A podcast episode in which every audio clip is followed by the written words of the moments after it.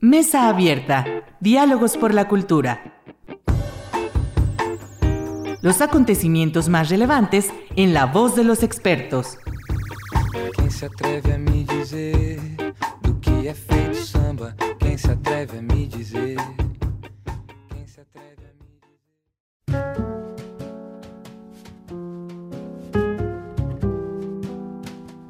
Hola, ¿qué tal? Muy buenas noches. Bienvenidos a su programa Abierta, Diálogos por la Cultura. Soy Irlanda Godina para Radio Universidad Autónoma de Aguascalientes. Y bueno, en la sesión de hoy vamos a hablar de educación artística y para eso tenemos a un querido invitado. ¿Qué tal, Heriberto Bejar? ¿Cómo estás? Bienvenido. Yolanda, ¿cómo estás? Es un gusto enorme, a tus órdenes. Ya sabes, esto nos entusiasma por igual, así que va a ser una plática muy sabrosa. Así es. Muchas gracias, Beto. Beto, tú eh, eh, eres actualmente director de enseñanza artística y casas de cultura del Instituto Cultural Aguascalientes. Tu dirección es una, comentábamos hace un momento, es una de las direcciones más grandes de la institución. ¿Cuántos centros de enseñanza tiene y cuántas casas de cultura cuenta el- eh, la dirección a la cual tú diriges? De hecho, eh, el membrete oficial es eh, Enseñanza Artística y Casas de Cultura, porque efectivamente tenemos una casa de cultura en cada municipio que no sea ciudad capital, es decir, son 10 casas de cultura. Y en Ciudad Capital, en el onceavo municipio, tenemos siete centros de enseñanza, o mejor dicho, son seis y los talleres artísticos con los que nosotros colaboramos en la Casa del Adolescente, que es un proyecto eh, transversal de varias instancias, y los talleres artísticos se desarrollan por parte del Instituto de Cultura. Pero además, digo lo del membrete, porque en, esta misma, en este mismo equipo eh, tenemos también a todas las bibliotecas del Estado. La red completa de bibliotecas públicas también forma parte de esta área. Son 66 bibliotecas en todo el Estado. Y tenemos una cuarta coordinación, que es la coordinación de las culturas populares en el Estado. Entonces, logramos armar una red muy linda porque entre los centros de enseñanza, las casas de cultura, que son centros docentes, pero que también son una suerte de gestoría cultural constante en las zonas no urbanas, las bibliotecas, que siendo 66, 63 están en municipios, que no es ciudad capital, solo 3 están en ciudad capital, y además todas las culturas populares del Estado.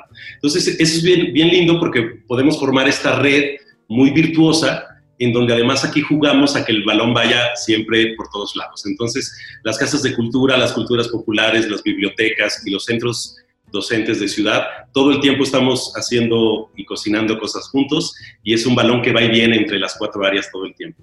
Claro, porque además, eh, ahorita que lo mencionabas también, pensando en culturas populares, pues tiene que ver con una multiculturalidad también, por así denominarlo, eh, digamos, que, hay en Aguascalientes. A veces uno pensaría que, que por no tener esta, digamos que estos pueblos originarios, ¿no? Como está, se da en Oaxaca, no hay una multiculturalidad, y sí hay una multiculturalidad muy, muy amplia, y a pesar de ser un estado tan pequeño. Además, fíjate que ha sido muy padre descubrir que la cultura popular tenemos una referencia rural muy pronta y muy bien ganado además porque es en donde especialmente tenemos que poner atención a veces. Pero también hay una cultura popular urbana que es enorme, que es riquísima, que tiene que ver con eh, pues todas estas subtribus urbanas, ¿no? En donde pues te llegan los danzantes como primer momento a la cabeza, te llegan eh, los bailes tradicionales, la música regional, los oficios y las artesanías, pero también hay un montón de actividad cultural urbana que creemos también que estamos seriamente obligados a, a formarla, no, no solamente hacerla formar parte, sino hacer que todo se vaya también como interrelacionando con el resto y crear también estos vínculos. Además, eh, en la cultura popular, por cierto, entra una parte que es como sumamente especial y ahora en esta época del apocalipsis ha sido como uno de nuestros más grandes retos, que son los artesanos y los, oficios tradicionales del Estado. Entonces, lo mismo también te encuentras la talla en madera de Jesús María, te encuentras eh, la cerámica de asientos, pero te encuentras también a el montón de productores y productoras artesanales y de oficios urbanos. Y entonces es cuando te das cuenta, por supuesto, que la gama es amplísima y que justo otra vez esa red que puedes tejer, pues es literalmente por todos lados, con toda la banda y entre cosas que finalmente acaban teniendo que ver con todos y con todas. Es bien, es bien. Sí, y que además una parte, eh, digamos que medular en todo esto sería la educación artística, ¿no? Es decir, no solamente es una educación de las bellas artes, sino también tiene que ver una educación relacionada justamente con las artesanías, con los oficios, que, que de alguna manera se comparten en todos estos espacios. Y fíjate que justo la educación artística nos da la oportunidad de sembrar en nuevas generaciones porque nosotros que nos sentíamos jóvenes, tú lo sigues siendo, pero algunos ya no lo somos tanto, y supusimos que pues había cosas perpetuas, pero en la cultura tú lo sabes, lo saben quienes nos ven, quienes nos escuchan, no hay necesariamente una perpetuidad ganada en nada. Son cosas que tienes que ir sembrando todo el tiempo. Entonces, evidentemente poder trabajar con niños y con niñas nos da la oportunidad de seguir eh, para las nuevas generaciones tomando esta alternativa de que conozcan, disfruten y quizás se dediquen, con un poco de suerte, a, todas estas disciplinas. Mira, por ejemplo, en la Casa de Cultura de Calvillo hay una anécdota linda y dolorosa al mismo tiempo. Teníamos a una de nuestras más grandes maestras de deshilado.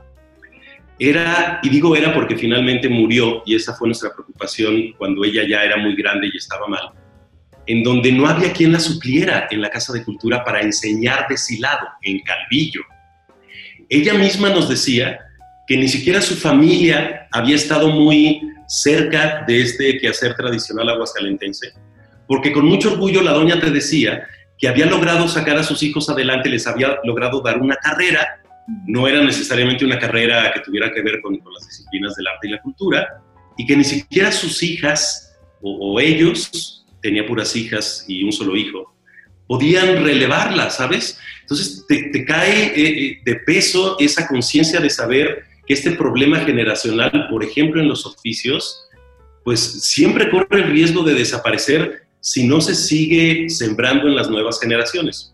Evidentemente el baile folclórico, la música, el arte plástico, los oficios aquellos, pero también las nuevas vanguardias, si tú no las expandes, si no hay como quien cumpla con su deber de estar en una institución, que esa es su obligación, al paso de los años, evidentemente va haciendo que la comunidad se reduzca, que estos saberes desaparezcan y que estas líneas de acción por las que tanta gente ha dado su vida, si no hay quien las continúe, se extinguen.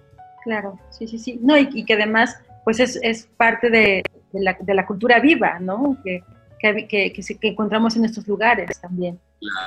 Además, hablando de lo multicultural, una de las primeras cosas que también aprendimos y, ha sido maravilloso es que ninguna comunidad es exactamente igual a la otra. Y esto en Aguascalientes podría ser una trampa, porque si tú quieres hablar de estados enormes, con miles de municipios, perfectamente te das cuenta que hay una diversidad extensísima.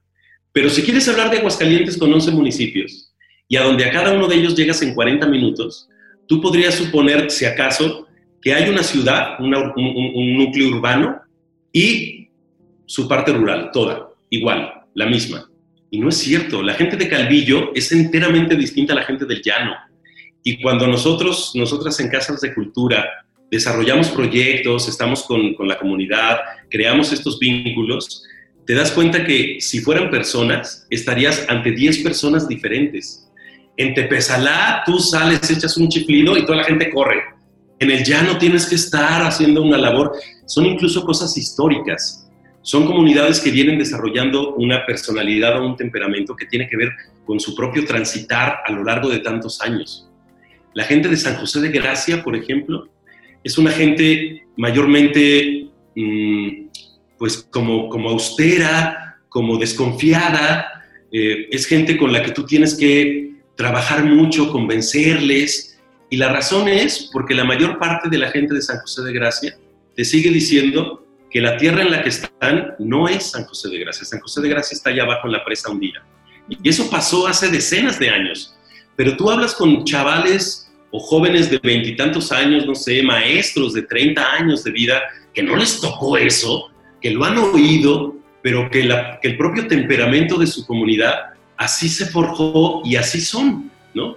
La gente del llano, un municipio muy vulnerado, muy abandonado, con, tantas dificultades, es una gente pues también muy reservada, ¿sabes? Entonces son, son 10 comunidades y por supuesto la ciudad, que son enteramente distintos, son, son universos diferentes. Entonces hay cosas que nosotros decimos, funcionó padrísimo en Rincón de Romos, ¿por qué no está funcionando en Tepezalá? Porque no es lo mismo, porque no es la misma gente, porque no tienen la misma historia. Y creo que algo padrísimo de la gestión cultural es entender esa, ese temperamento y esa naturaleza de cada comunidad. Saberla traducir, saberla, saber cómo te comunicas con ella y que muchas veces un solo proyecto de lo que sea, teatro, música, puede funcionar perfectamente en un sitio y no necesariamente en otro. Claro que hay condiciones similares. En municipios no urbanos, la música y la danza es son las disciplinas por excelencia. Sorpresivamente, muy poco detrás viene el arte plástico. El arte plástico en municipios no urbanos es maravilloso. Cuando nosotros trabajamos con los niños en, las 10 casas de cultura, y, les pongo el ejemplo así tal cual, aquí tenemos el Centro de Artes Visuales, que es nuestra escuela especializada en el arte plástico. Si tú pones el dibujo de un pequeño de ciudad y lo contrastas con un dibujo de cosío, los colores son distintos, los temas son distintos, lo abordan de manera diferente, no es por nada, pero la gama de colores, por ejemplo, sabes, en ciudad, es a veces reducida. Y en municipios encuentras una explosión de colores porque, porque ellos viven en el campo, viven rodeados de naturaleza, cosas que en ciudad hemos ido perdiendo y nuestros colores, literalmente nuestros colores ya no son los mismos.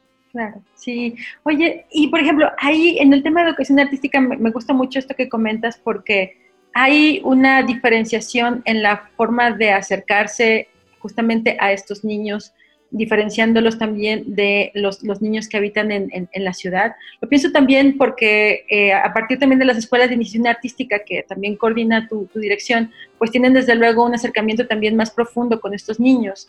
En ese sentido, sí se, se adecua de alguna manera, o se, se busca adecuar estos, estos, estos procesos de acuerdo a la, a la misma configuración territorial que tienen eh, los, los niños en esas comunidades.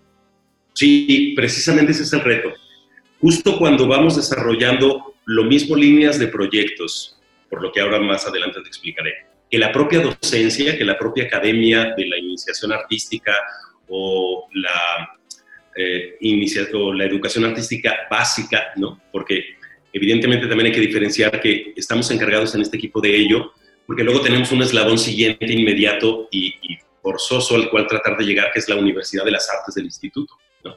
que es una universidad estatal pocos institutos o, instancias de cultura tienen una universidad de las artes como aquí. Y una pregunta, por ejemplo, todo el tiempo para nosotros es en esta educación básica, ¿cuántos llegan a la Universidad de las Artes? Y no solo de ciudad, ¿cuántos llegan de los municipios? Nos damos cuenta, por supuesto, que, que sí sucede, una vez más, conforme a danza o a música, son mayormente a quienes vemos luego por fin transitar durante todos esos años y llegar a un estudio superior. Pero tienes que adecuarlo en el modo en el que tú llegas con esa academia a cada una de esas comunidades. Y hablar de infancia es también una cosa compleja porque tienen puntos que evidentemente unen a toda la infancia en común, su capacidad creativa, el modo lúdico evidentemente en el que tú estás desarrollando con ellos una enseñanza artística una expansión cultural, eh, y todas esas cosas son cosas en común. Pero luego tienes, con base en lo que hemos platicado hasta ahora, que empezar a diferenciar cada uno de los entornos y cada una de las comunidades. Ha sido también, por ejemplo, para nosotros una prioridad de municipios tratar de traer todo lo que se pueda y a municipios tratar de llevar todo lo que no sea posible. Por ejemplo, una obra de teatro que se lleva una vez más a un municipio podrá funcionar especialmente bien y puede no ser recibida del todo en, otro, otro de los municipios.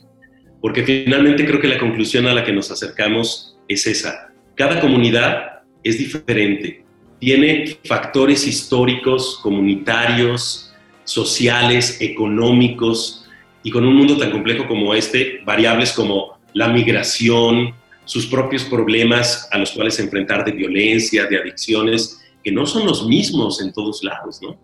Y tú tienes que saber cómo la educación, para que verdaderamente pueda ser virtuosa y con un poco de suerte a quienes llegamos como niños de veras acaben siendo grandes ejecutantes del arte por su estudio superior, formar un, puente particular para cada quien que en lo posible haga que suceda. Claro, porque además aquí me, parece importante subrayar dos, dos, puntos, ¿no? Que uno sería, si hay una intención que esta orientación eh, efectivamente pueda culminar en una profesionalización ya este, a un nivel universitario, ¿no? Como, como puede ser, pero también está el desarrollo de la personalidad del niño a través de estos procesos artísticos que se, que se imparten en, en, en las casas de cultura, en los talleres o las este, incluso en los centros de enseñanza que hay en Aguascalientes, ¿no? Entonces, ahí es, mi, mi pregunta iría más bien abocada, es cómo eh, abocar ambos procesos, ¿no? Y que en un momento dado que el niño que no eh, decida, eh, digamos que extender sus estudios a esta profesionalización, sí tenga estos, estos nutrientes como básicos que da la formación artística en el desarrollo este, de, su, de su capacidad eh, o su eh, conocimiento cognitivo y emocional, ¿no? Desde ahí.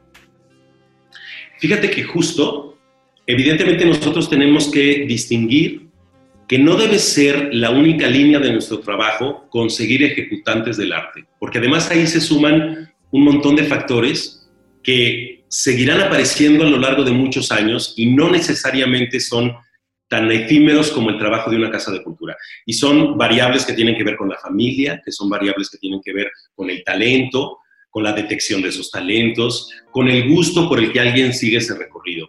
Y sinceramente, por supuesto, la gestión cultural, porque finalmente nosotros incluso como docentes de arte somos gestores culturales, no tiene que ir enfocada necesariamente a la creación de artistas. Nosotros hemos estado como muy obsesionados con la idea de suponer y de estar seguros que el arte y la cultura tienen una esencia comunitaria fortísima. El lenguaje sensible del arte y lo que te permite entablar en tu entorno, aun cuando nunca te dediques a ser un músico profesional, es lo que verdaderamente va sembrando. En las casas de cultura de los municipios desarrollamos varios proyectos que conjugan a las casas de cultura, porque creímos también que había enorme trabajo. Las casas de cultura tienen años, las más antiguas tienen treinta y tantos años de haber sido fundadas, lo cual quiere decir que ha pasado por ahí, por supuesto, y hay que reconocerlo, el esfuerzo de muchas personas a lo largo de décadas enteras y que tú no puedes decir, las casas de cultura están abandonadas, no, porque estarías faltando al respeto de esas personas que trabajaron ahí. Lo que pasa es que había una, una, falta de coordinación. Había, por ejemplo, una ausencia de proyectos que los vincularan y que luego vinculados pudieran visibilizarse y que al ser visibilizados adquirieran su poder y que su poder fuera artístico, pero mucho mayormente fuera social en los municipios desarrollamos, por ejemplo, un proyecto de un, gran coro infantil. Cada una de las casas de cultura daba alguna iniciación vocal y las que no lo tenían, lo integramos. Pudimos capacitar a maestras y profesores para que incluso quienes no tuvieran toda la experiencia coral, poco a poco la fueran adquiriendo y tuvieran estos grupos pequeños que finalmente conformaron un coro de 270 niños y niñas. Ese coro pudimos, en, un, en, un, proceso muy complejo, pero que tampoco era del otro mundo, lograr que dieran presentaciones, lo moviéramos, fuera municipios, viniera ciudad, se presentaron en Palacio de Gobierno, se presentaron en las plazas públicas. Y lo cuento porque nunca fue el objetivo crear a los niños cantores de Morelia, ni ser el coro excelso de los niños de Europa cantando angelicalmente. Era la experiencia de vida que eso les otorgaba. Por supuesto, había pequeños y pequeñas que no habían salido nunca de su comunidad o de sus propias cabeceras, porque intentamos descentralizar la descentralización y llegar luego a comunidades por medio de extensiones culturales. Entonces, había todas las historias posibles de niños y niñas a quienes este encuentro coral les significaba viajar conocerse, tener algo en común con que niños de otra vez San Pancho pudieran conocer a niños del llano y los de Rincón de Romos tuvieran algo en común con los de Cocío. Y por supuesto siempre fue más una experiencia de vida, ¿sabes? porque no se trataba necesariamente de crear una fortísima línea académica, artística, coral. Era la experiencia sensible que te da un, proyecto como este, ¿no? Entonces, pueden ser niños que no se dediquen a cantar nunca más. Es más, una buena parte del coro no eran necesariamente voces excelsas. Eran niños y niñas divirtiéndose en el hecho de juntarse para cantar, viajar, conocer y divertirse al hacerlo, y ahí se cumplió el objetivo. Pero eso, Beto, eso también pasa en, en, en las zonas urbanas como la capital, es decir, me identifico esta, este trabajo de cohesión social, de fortalecimiento de la comunidad, en, desde luego en nuestros municipios, en donde si bien pues la población cada vez es, grande y hay cierta cercanía incluso vecinal, ¿no? Pero en, Aguascalientes eh, hay otra distribución también en la, propia geografía, en la, propia demografía, que de alguna manera hace que confluyan en los centros, en los, centros educativos que, que ustedes coordinan. ¿Cómo se trabaja desde ahí? Porque igual partimos es, son características distintas a lo que sucede en una casa de cultura de un municipio o en una comunidad, ¿no? Ahí, de alguna manera, en el caso de los centros de enseñanza, ¿hacia dónde va abocada esta vocación? Desde luego sí hay, una, hay un entrelazado social que confluye en esos espacios, pero también tiene, tiene, deberá tener características muy particulares, ¿no? Sobre todo porque Ciudad nos ha dado la oportunidad de que aquí en Aguascalientes Capital existan centros mayormente especializados. Los seis centros y Casa del Adolescente del que te hablaba son el centro de eh, la Escuela de Música o Centro de Estudios Musicales, la Escuela de Estudios Teatrales, eh, el Centro de Artes Visuales, el Centro de Idiomas, el Centro de Artes y Oficios, que ese es todo un tema porque, por ejemplo, ahí no hemos logrado llegar a la infancia el Centro de Artes y Oficios es mayormente para jóvenes, adultos y muchos, dicho con respeto y cariño, muchos viejos.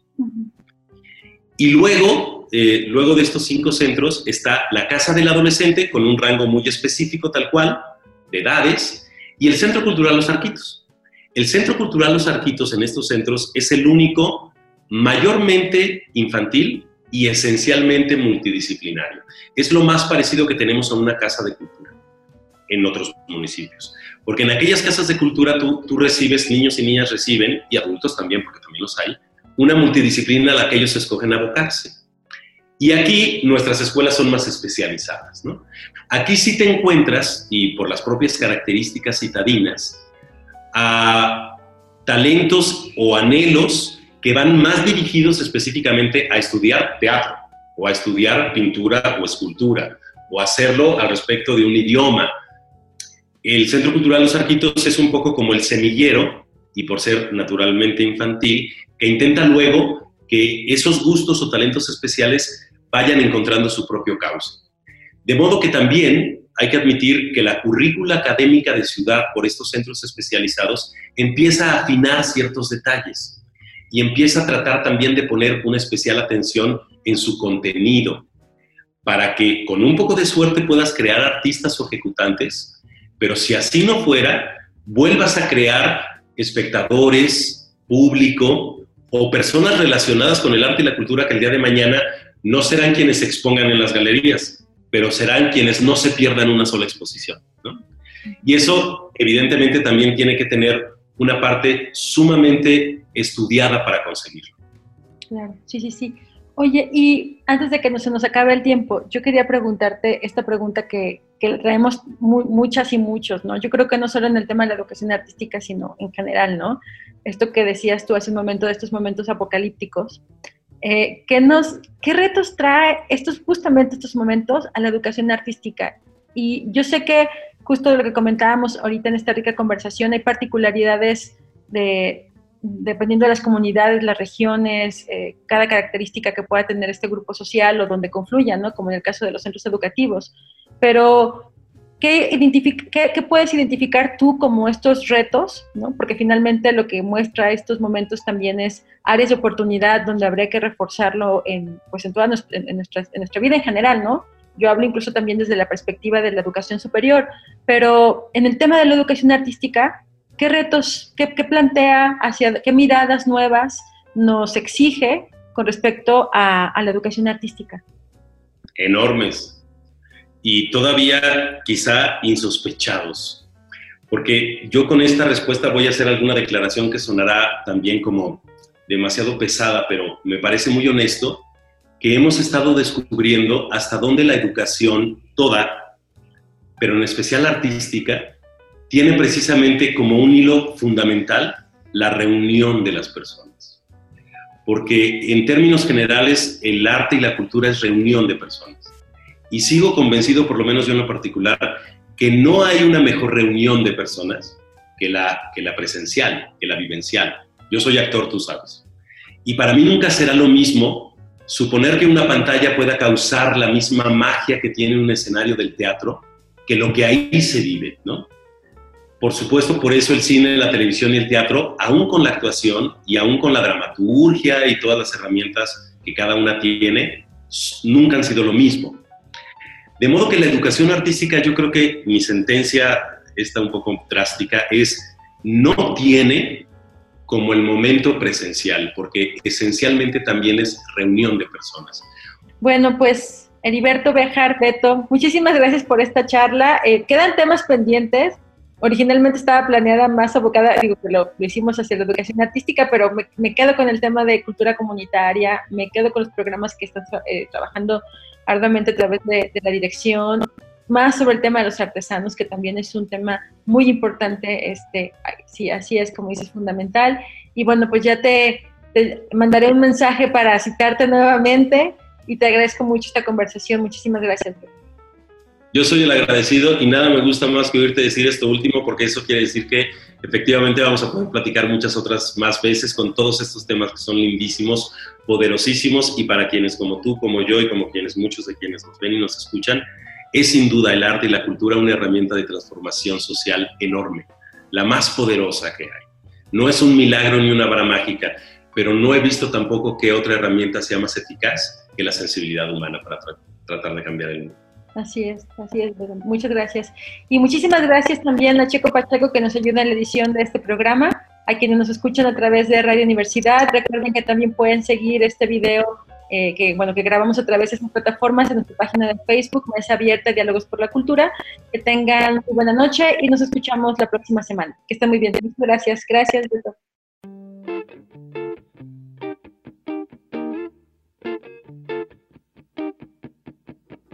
Mesa Abierta. Diálogos por la Cultura. Nos escuchamos en la próxima emisión.